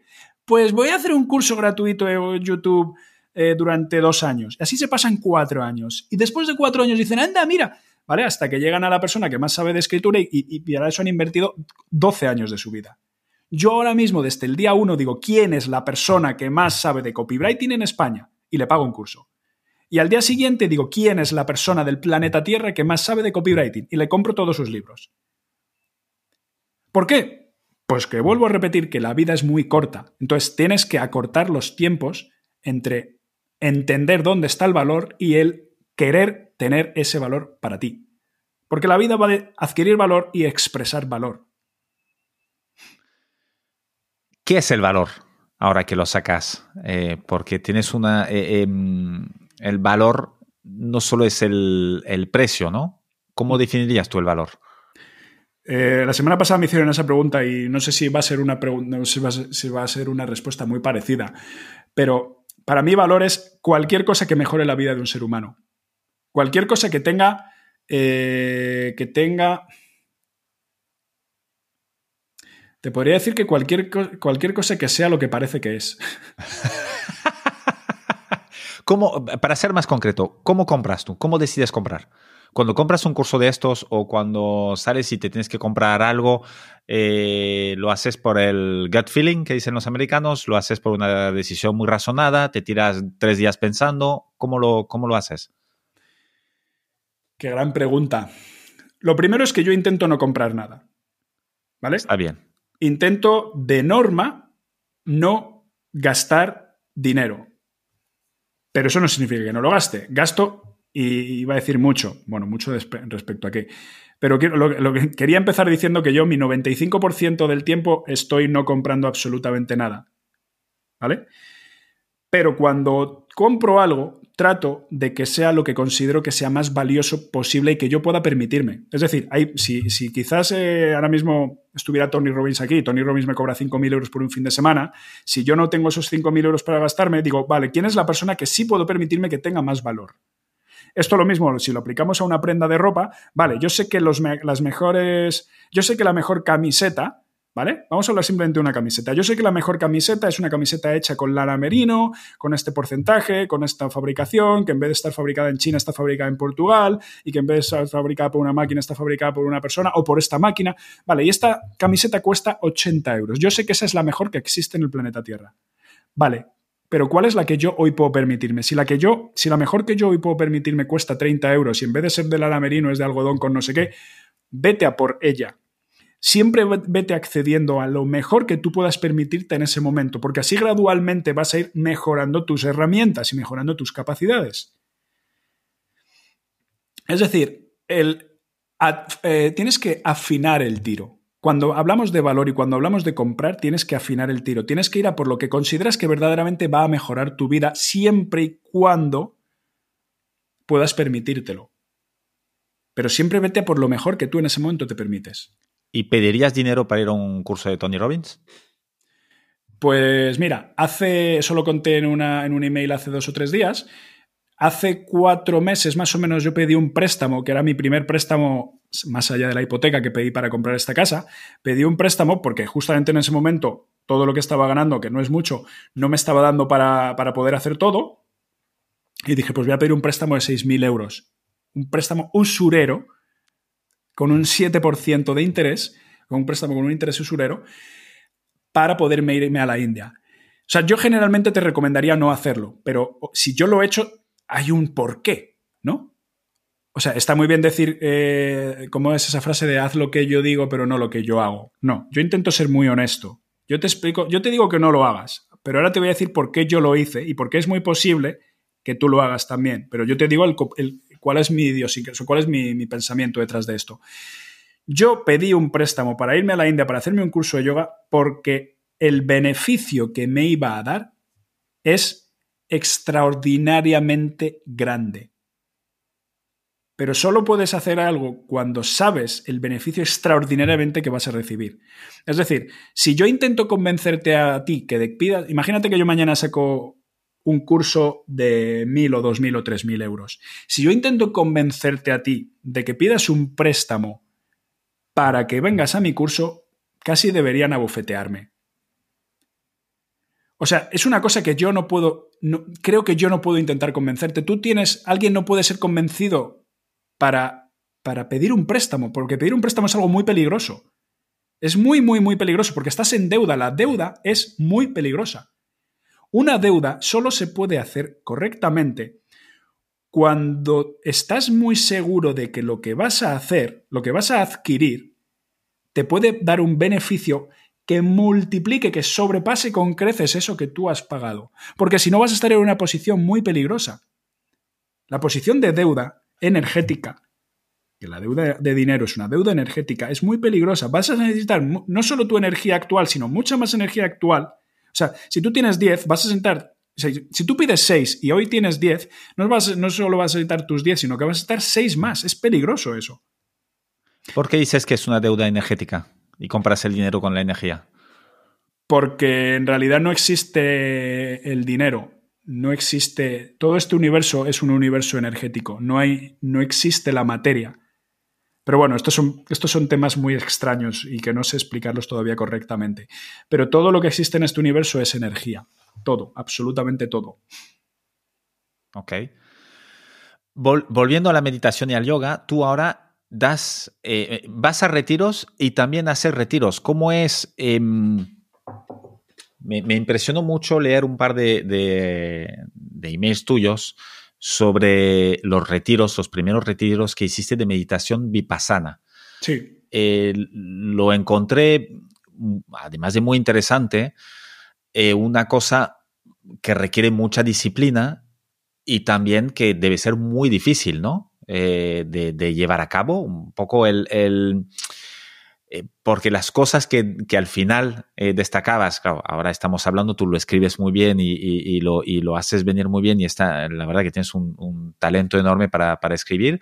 Em, eh, claro, ahí hay, dolor, hay hambre, hay sueño, también hay logros espirituales, respiración, resistencia. Em, ¿cómo, se, ¿Cómo se mezcla todo esto en un día de, bueno, en un día de los 10 de retiros, ¿no? ¿Qué sueles hacer? ¿Días de, qué son? ¿Entre 7 y 10 días de retiro? Son 10. El curso normal que yo hago son de 10 días. En silencio son 9. Y luego el último día, es decir, el día décimo, ahí ya puedes hablar desde las, creo, 10 de la mañana. ¿Y cómo se mezcla? O mejor dicho, creo que la pregunta que me estás haciendo es ¿cómo es posible hacer eso? ¿Cómo, cómo, cómo llega un tío a, a meditar 10 horas al día o a intentar meditar 10 horas al día? La respuesta ya la hemos dicho antes, gradualmente. Todo ser humano parte de puntos diferentes. Hay seres humanos que cuando tienen 3 años tienen una mente mucho más capaz que otra persona con 30. ¿Por qué? Pues eh, no nos vamos a meter en cosas raras y en karma y en historias y por qué ese niño con tres años tiene una mente más preparada que otro con 30, o porque uno es más inteligente que otro, porque tiene una mente más madura que otro. No lo sé. Pero el caso es que así es. Cada persona parte de un punto diferente. Lo que para ti es muy fácil, porque tú tienes una mente muy amueblada, con tus 40 años que tendrás más o menos 40 y pico, más o menos, ¿no? 47, va, échale unos más. 47. Eh, quizá para mí es muy difícil, muy, muy difícil. Con esto quiero decir que si tú lo mismo te haces tu primer retiro vipassana, será difícil, pero lo mismo a ti te resulta mucho más fácil de lo que me resultó a mí. ¿Por qué? Porque tu mente, porque estás más preparado, porque tus herramientas eh, mentales, o porque tu resistencia física, o por, lo que, por tu, tu baje es superior al mío. Sabiendo esto, lo único que yo tengo que saber es que en el punto en el que yo estoy tengo que superarme. Voy a concretizar un poco más. Si yo mañana me hago mi primer retiro vipassana, porque ya me he dado cuenta que ahí hay valor, voy a ir a mi primer retiro vipassana y no voy a meditar 10 horas al día. Voy a intentar hacer lo mínimo necesario. Lo mínimo necesario en un curso es 3 horas diarias. Las obligatorias son 3. ¿A que 3 ya es más fácil que 10? Hombre, ya suena más fácil. Suena más fácil. Pero aún así dirá la persona, joder, me estás obligando, o sea, tengo que estar tres horas ahí en la sala grande meditando con todo el mundo. Yo te diré, sí, pero hazlo gradualmente. No tienes por qué meditar esas tres horas. ¿Serías capaz de intentar meditar diez minutos de esas tres horas? ¿Y las otras tres horas hacer lo que puedas para simplemente permanecer ahí en silencio? O sea, Hazlo todo gradualmente. De esos 10 minutos pasarás a 5, o sea, a 15. De esos 15 a 20, de esos 20 a 3 horas, de esas 3 horas a 4, de esas 4 a 6, de esas 6 a 10. Yo hoy, en mi, en mi último retiro de meditación y en el anterior, fui capaz de meditar las 10 horas seguidas en la sala sin moverme. No sin moverme, o sea, entraba y salía para, para, eh, para comer y para, dormir y para todas esas cosas. Pero quiero decir que en las horas que se supone que, que, debías estar ahí, o que mejor dicho, en las, horas, en las horas que te invitaban a estar ahí si querías, las 10, yo estuve todas. Lo cual no lo había conseguido nunca. Solo lo conseguí en mi séptimo retiro. Pero hay personas... Son muchísimas. con, la pregunta siempre es comparado con qué. Compáralo con los meditadores que meditan 14 horas diarias o 16 horas diarias. O compáralo con Buda, que seguramente él podría meditar 18 horas diarias o 24 horas diarias. Cuando, se, cuando dicen que se iluminó, él meditaba 24 horas diarias durante no sé cuántos días.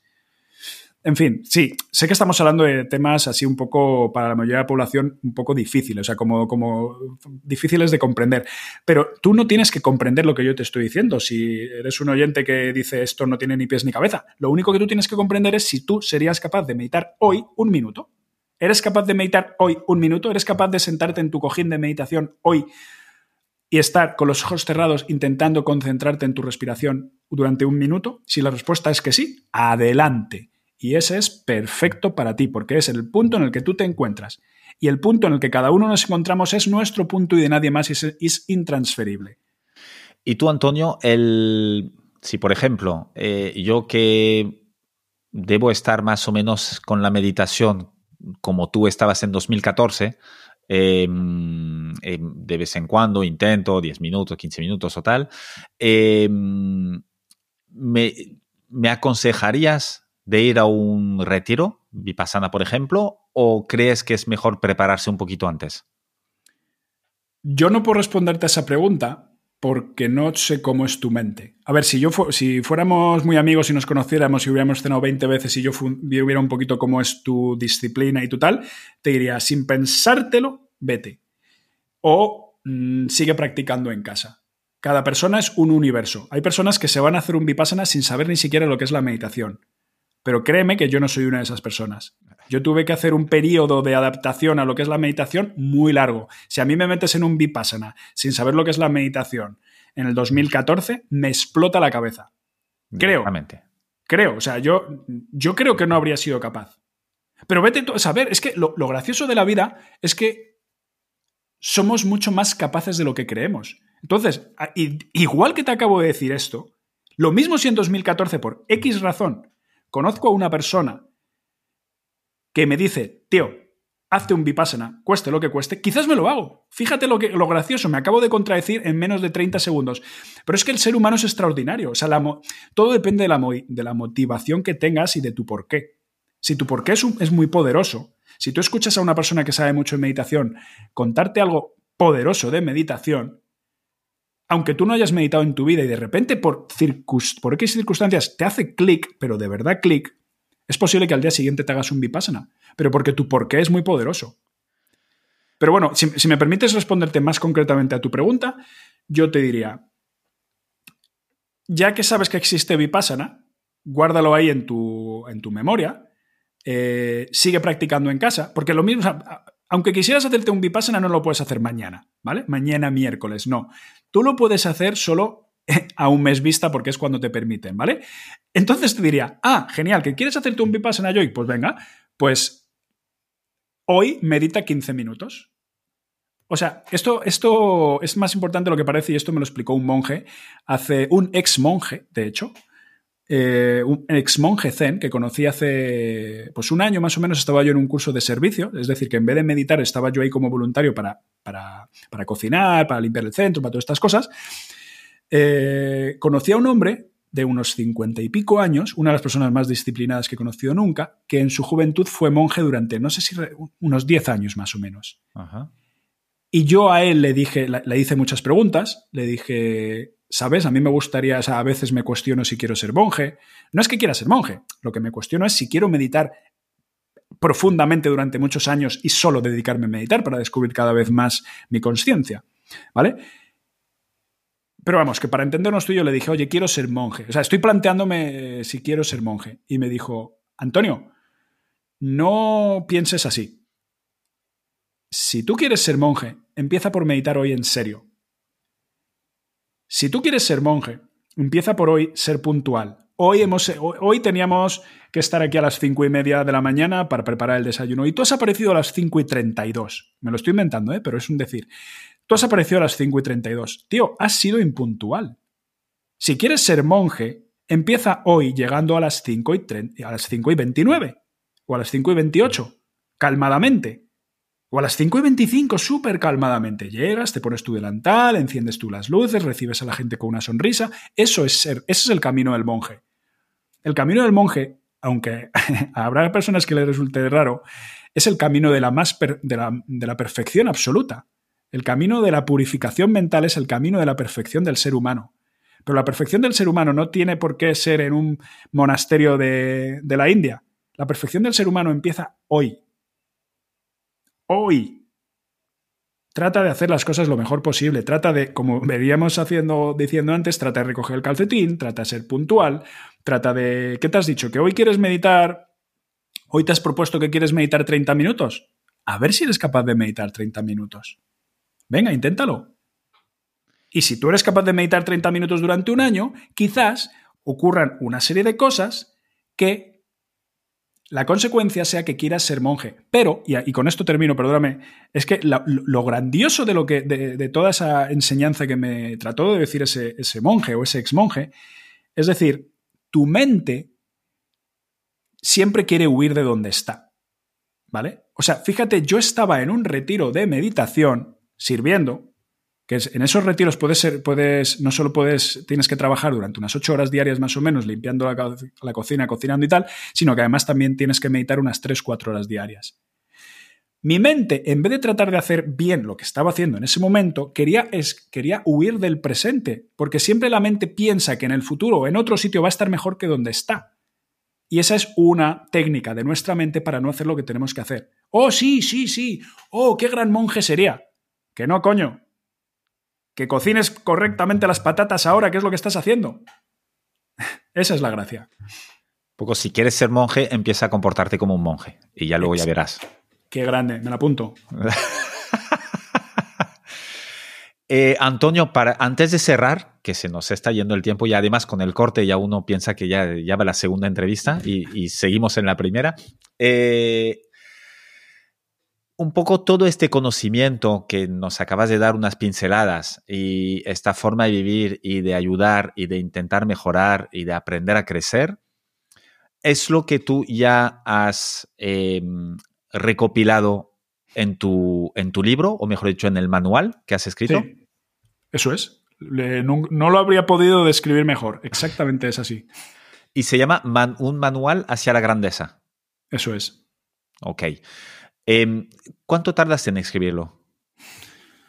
Pues calculo que en total el manual que hoy puede ver una persona, eh, un año y medio. ¿Por qué un año y medio? Algo menos de un año y medio. Quizás... Bueno, da igual, pero por ahí. ¿Por qué? Porque el año pasado estuve nueve meses escribiendo, nueve, diez meses escribiendo prácticamente ininterrumpidamente, escribiendo del orden de las entre 0 y 4 horas diarias o entre 0 y 8 horas diarias.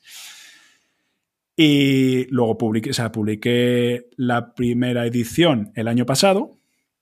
Miento, el año pasado no lo escribí, lo escribí el anterior. O sea, lo escribí seguramente lo que vino siendo 2021, principios de 2022. Vale. El año pasado lo estuve vendiendo y luego en diciembre empecé a escribirlo otra vez para escribirlo, para pulirlo. Todo el conocimiento que había ya escrito, pues lo que hice pulir, pulir, pulir, pulir. Digamos que el primera, la primera edición fue una prueba como diciendo, a ver si funciona, a ver si a la gente le gusta, a ver si, si tengo algo que decir, a ver si no soy un estafador, a ver si no soy un vendehumos. Vale, prueba superada. He conseguido vender 200 unidades de, miento, vendí 170 porque regalé 30, he conseguido vender 170 unidades, vale, ahora voy a hacerlo mejor. Y ese mejor se ha convertido en, o sea, lo, que yo creía que iba a ser escribir durante un mes para pulir un poquito los conocimientos y mejorarlo, al final he prácticamente reestructurado absolutamente todo el libro y he añadido no sé, no sé el número, pero lo mismo he añadido 15 nuevos apartados. Wow. O sea, una barbaridad. He añadido del orden de las, creo que 70 nuevas páginas. sí, una segunda edición, más que una segunda edición, es casi un nuevo libro. Es casi un nuevo libro. Mm, no, a ver, para ser.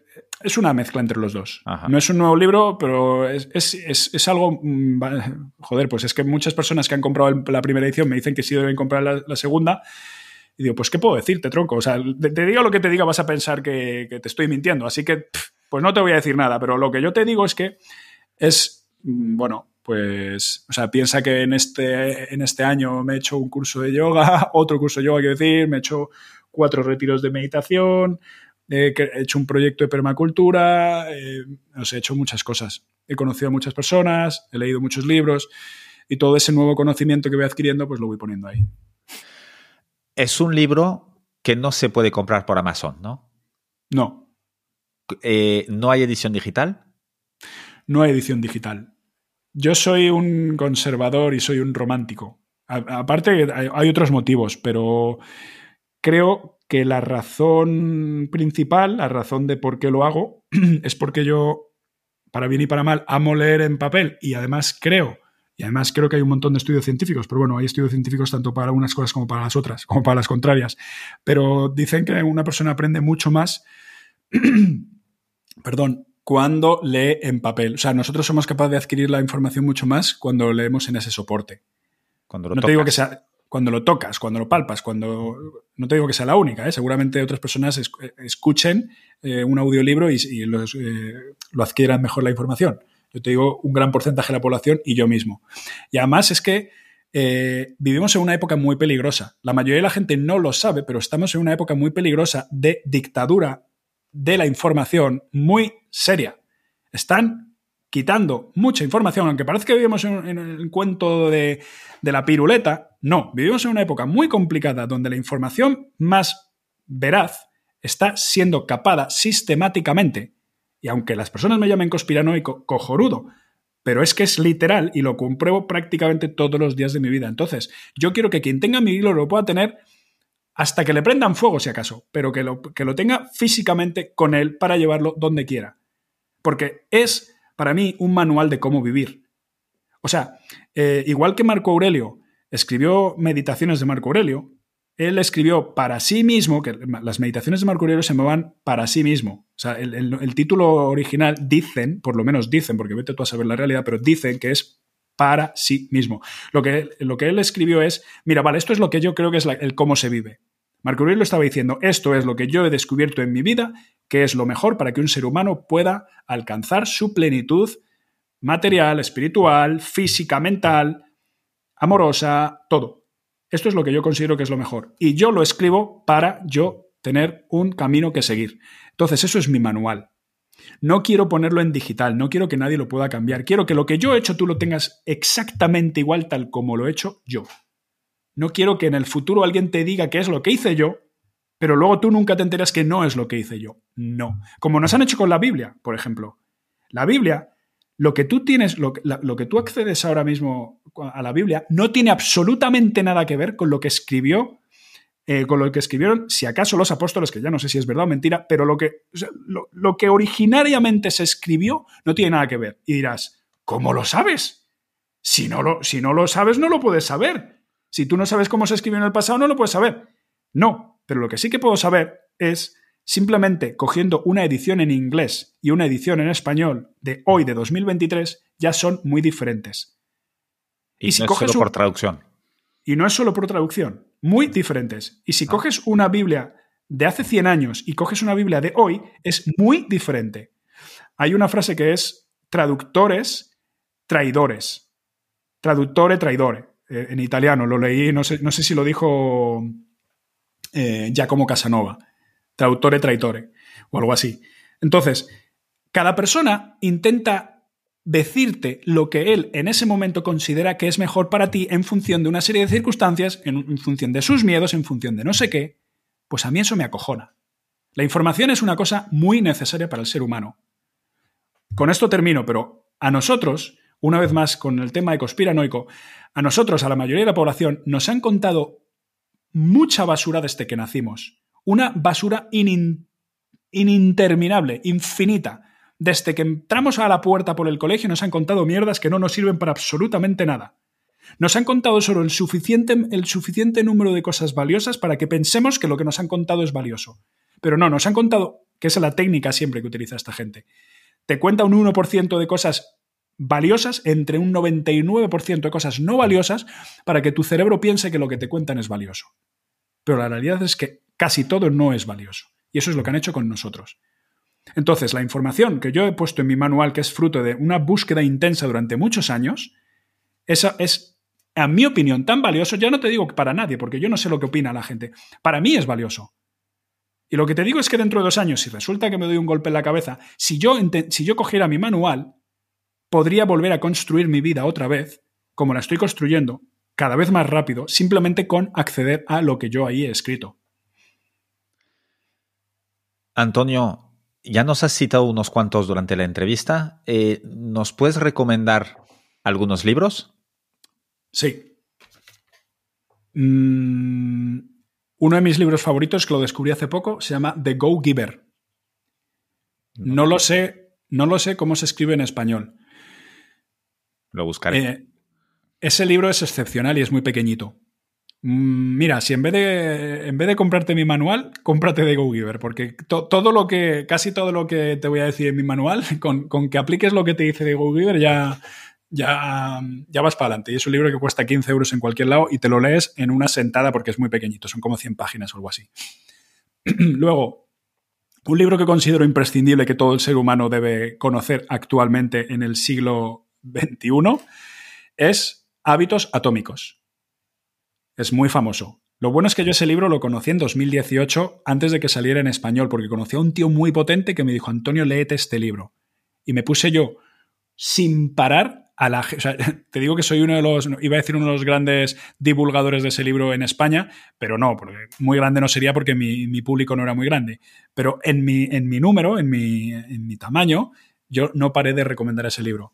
¿Por qué? Porque ese libro es la condensación de James Clear de todo lo que él ha aprendido a lo largo de su vida buscando eh, eh, incansablemente qué es lo que los grandes sabios de la historia han dicho sobre los hábitos. cómo mejorar tu vida gracias al poder de los hábitos. Pues ese libro es una obra de arte. Luego, es muy necesario leer el libro Padre Rico, Padre Pobre que todo el mundo recomienda. Y hay gente que lo odiará y hay gente que le encantará. Pero ¿por qué lo recomiendo yo? Simplemente por una frase, que es la frase en la que se rige toda mi vida. En ese libro hay una palabra, hay una frase que te dice, los ricos, no, los pobres dicen no puedo comprarlo. Los ricos dicen cómo podría comprarlo. Solo porque veas esa frase, solo con que te expongas a esa información, tu vida va a cambiar. Si la sabes leer, si la interpretas y si la interiorizas. Por eso recomiendo ese libro en concreto. Luego puede ser mejor o peor, puede ser cosas mejores, o sea, puede ser más honesto o menos honesto. Pero solo esa frase ya cambia la vida de una persona. ¿Cómo es posible? Luego recomiendo autobiografía de un yogi. Si quieres saber lo que es un ser humano, bueno, el ser humano es muchas cosas, pero si quieres saber una de las cosas que es un ser humano, que no es lo que nos han contado, no es lo que las farmacéuticas nos han contado, no es lo que los médicos creen que es un ser humano, léete autobiografía a un yogi. Y por supuesto no creas absolutamente nada, simplemente exponte esa información a ver qué pasa. Y te podría decir un montón, pero yo creo que con estos cuatro. Ah, otro de mis libros que me gusta mucho es para, tocar. yo siempre digo que en mi vida tengo diferentes ramas. La rama de intento ser rico o abundante, la rama de amo la meditación y el desarrollo espiritual, y la rama de la permacultura, la rama de la naturaleza, la rama de entender que es un manzano, que es un calanchoe, que es un diente de león, ¿vale? Entonces, te recomiendo encarecidamente el libro La revolución de, la de una brizna de paja. Ok. Ese libro, Joy, ahora que quieres irte a, un poquito más al campo y tal, ese libro, en cuanto puedas, cómpralo, léelo y vas a descubrir un universo de amor, de filosofía, de buen hacer, de conocimiento, de sabiduría. Ese libro es, una, es, un, es un regalo. Ah, genial. ¿Algún documental? El documental, si fíjate, cuando entras a mi página web, solo puedes ver prácticamente el artículo ese que escribí antes de suscribirte y luego hay una, una, especie de sobre mí. En ese sobre mí, lo único que puedes hacer es, bueno, leer el sobre mí, pero luego te digo que te veas un documental. Pues ese te lo recomiendo. Se llama Samadhi. S-H-A M, A, D y latina. Samadhi. ¿Vale? Está la parte 1, 2 y 3. A medida que vas profundizando, se va haciendo cada vez más what the fuck, más complicado. Pero es muy necesario para un ser humano empezar a exponerte a esa información, porque creo que es la información verdadera de lo que es un ser humano también. Bueno, ese es el número uno. Y otro documental que me encanta es relacionado también con la permacultura, es Mi pequeña gran granja. Ah, mira, hace poco lo descubrí, lo tengo en mis pendientes para mirar. Vi el tráiler que me pareció muy bonito y muy interesante. Pues esos dos te diría. Y películas, bueno, mira, mi película favorita, súper, súper favorita, es Héctor y la búsqueda de la felicidad. Ajá. Este psicólogo, psiquiatra que se va, que lo deja todo y se va a buscar la felicidad, ¿no? O, si, si, encuentra cómo se consigue la felicidad. Exactamente. Y venga, ya otra más, otra peli que la había, la, he visto solo una vez, pero la tengo como, vamos, debería verla esta misma tarde. Quiero recordar que se llama El arte de viajar. Ok. No la conozco esta. Pues ya pondré... y, ya, por favor, que, perdóname, ¿eh? El Guerrero Pacífico. Ya está, estas tres. Vale, pondré, pondré links en las notas del, podcast a todas ellas. Antonio, para acabar, una última pregunta. Si pudieras poner delante de todas las escuelas una, un mensaje en una lona gigantesca para que lo viera pues, todo el que pase delante, que entra, que sale, ¿qué pondrías ahí? ¿Puedo pedirte un favor, Joik? Sí, claro. Esa pregunta es la que escribí ayer, ¿verdad? Sí. ¿Te puedo pedir que la leas tú porque creo que sería muy bonito terminarlo con tu propia voz, con mis palabras, si lo encuentras, porque creo que ayer estaba inspirado cuando escribí eso y eso, eso es lo que verdaderamente yo diría. Lo que yo te vaya a decir ahora es muy diferente a lo que dijera ayer. Pues te, lo voy a leer porque lo tengo aquí. Son siete puntos. Vale. El primero es, bueno, la introducción es instrucciones para descubrir tu potencial como ser humano. Uno, si quieres ser feliz, y estar en calma, aprende a meditar correctamente y medita entre 30 y 60 minutos diarios. Hazte cursos de meditación, todos los que puedas. 2. Si quieres tener más posibilidades en la vida, económicas de pareja, de amistad, de libertad, lee al menos 30 minutos diarios, especialmente libros de personas que han conseguido el éxito en aquello que a ti te llama la atención. De vez en cuando lee libros de personas que no te llamen la atención para poder obtener fuentes de información diferentes. 3. Empieza a ser un mensaje largo. ¿eh? Si quieres tener un cuerpo sano y fuerte, practica todos los días unos minutos de yoga y unos minutos de calistenia. Hazte cursos de yoga y calistenia todos los que puedas. 4. Si quieres tener salud, no comas basura, aunque ahora eres joven y no notes los efectos. Estás dañando tu cuerpo y tu mente a un nivel profundo y notarás los efectos en los próximos años. 5. Toma el sol todos los días que puedas pero hazlo gradualmente para preparar a tu piel. Bajo ningún concepto uses bloqueadores solares. Imagina tu cuerpo como si fuera una placa solar que solo funciona con los rayos del sol. 6. Ayuda todo lo que puedas, siempre que puedas, a todas las personas que puedas. Recuerda esta frase, cuanto más das, más tienes. 7. No te creas absolutamente nada de nadie. Verifica todo mediante tu propia experiencia.